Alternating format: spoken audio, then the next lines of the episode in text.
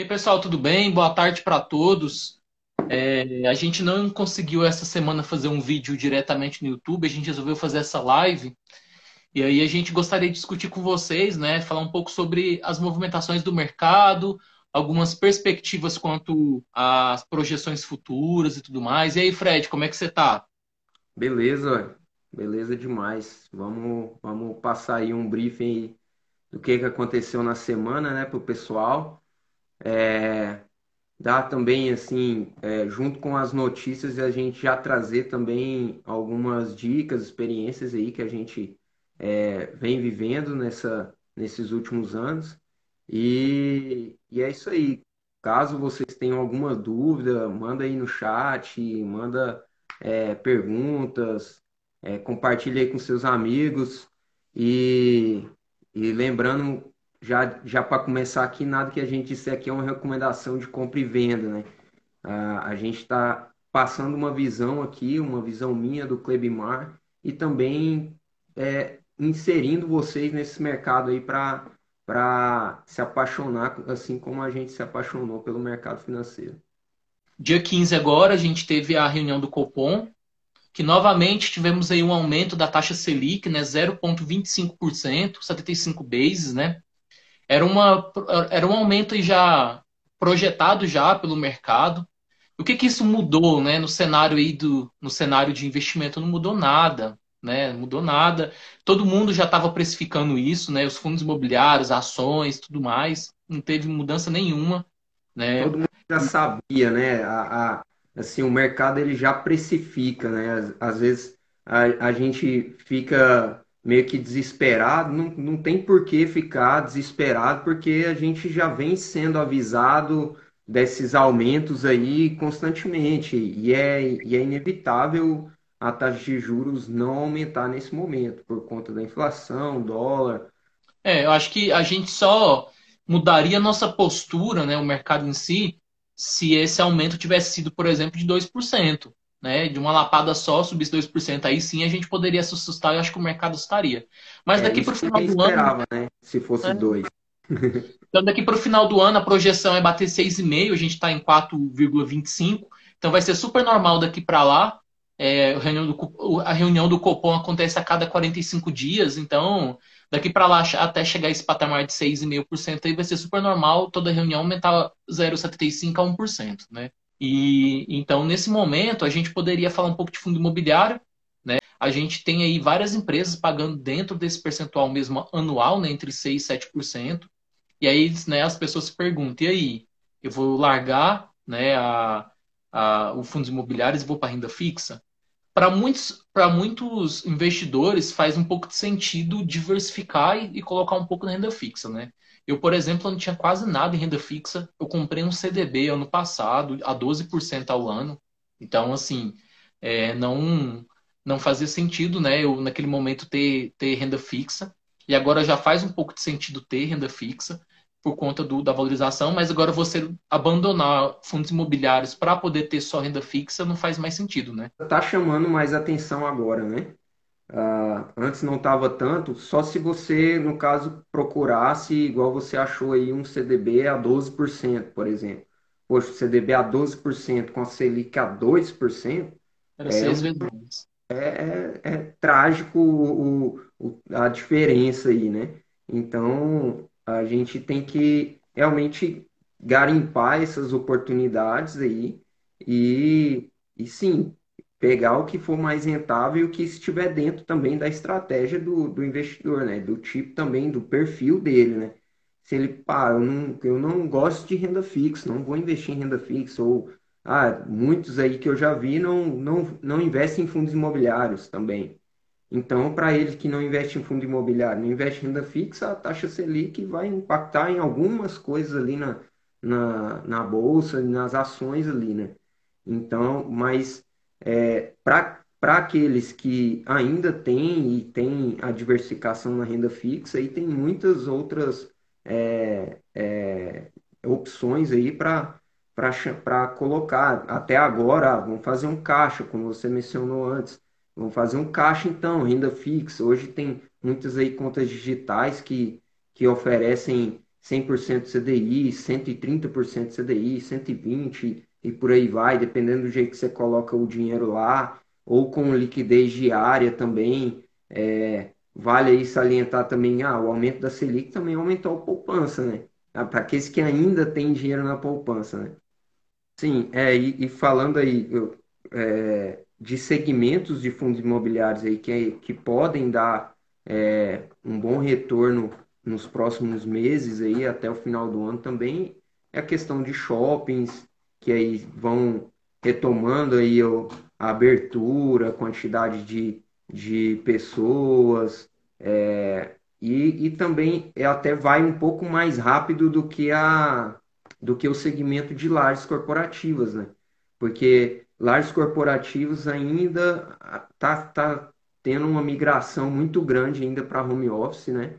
E, e, outros fatores também, mas é, acredito que o shoppings venha se recuperar mais rápido que, do que lajes. Lajes ainda tem ainda uma, uma questão para se adaptar aí. A gente teve aí o dólar batendo aí na semana 4,99 e depois ela fechou a 5,7, né? Tá ali, né, abrindo oportunidade. Faz, faz sentido sim o investidor ter é, ativos, né, lastreados ao dólar.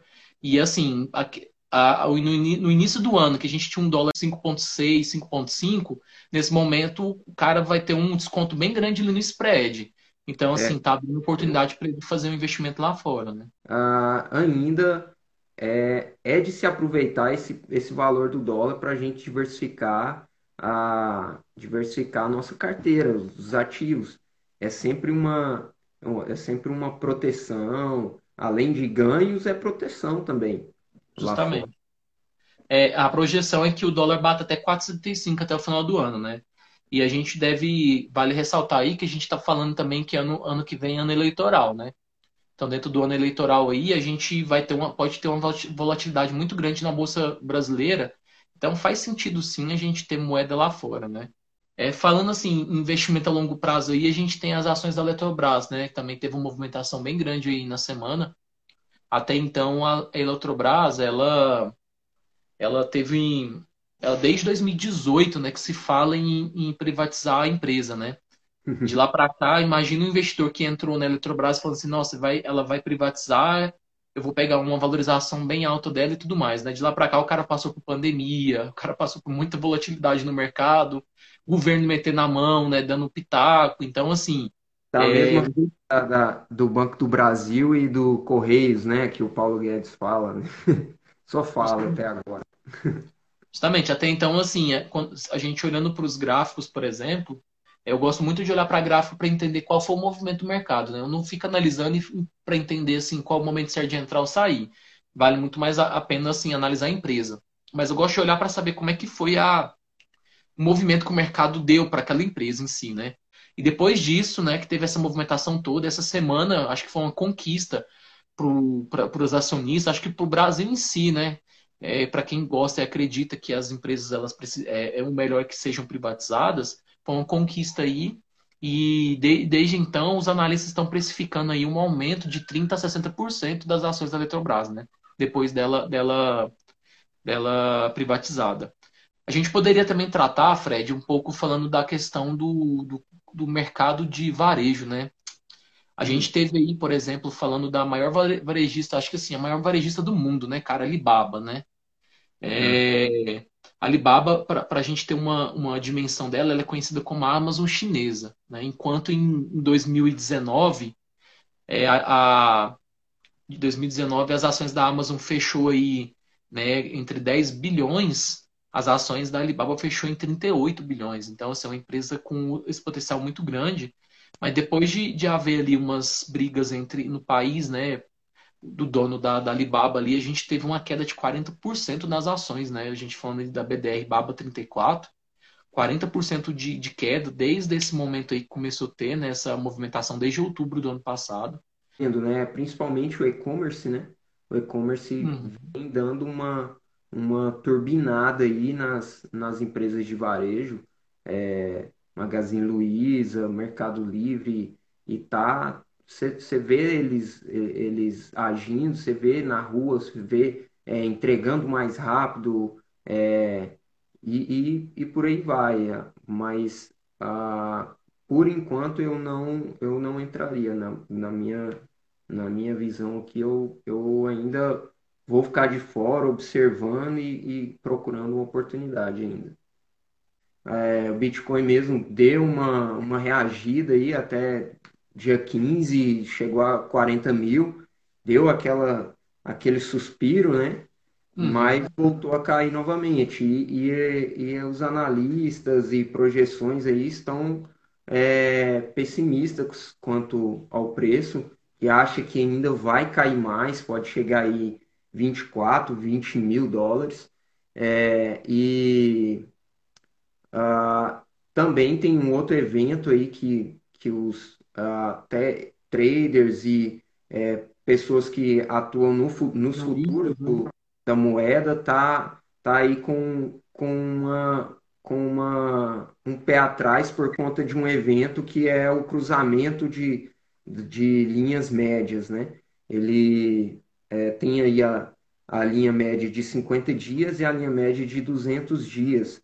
E eles estão é, meio é, cabreiro com isso por conta desse cruzamento.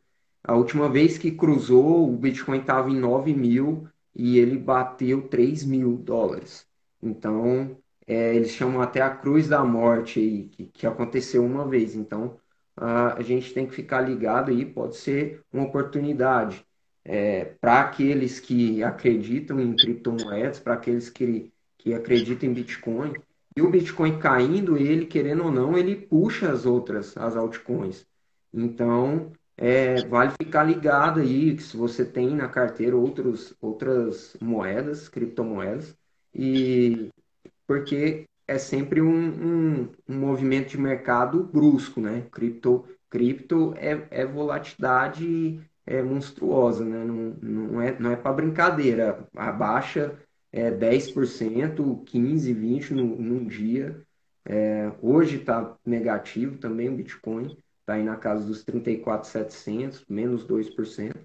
Mas é, eu ainda acredito, até é, por conta de que o mercado vem reconhecendo isso, né?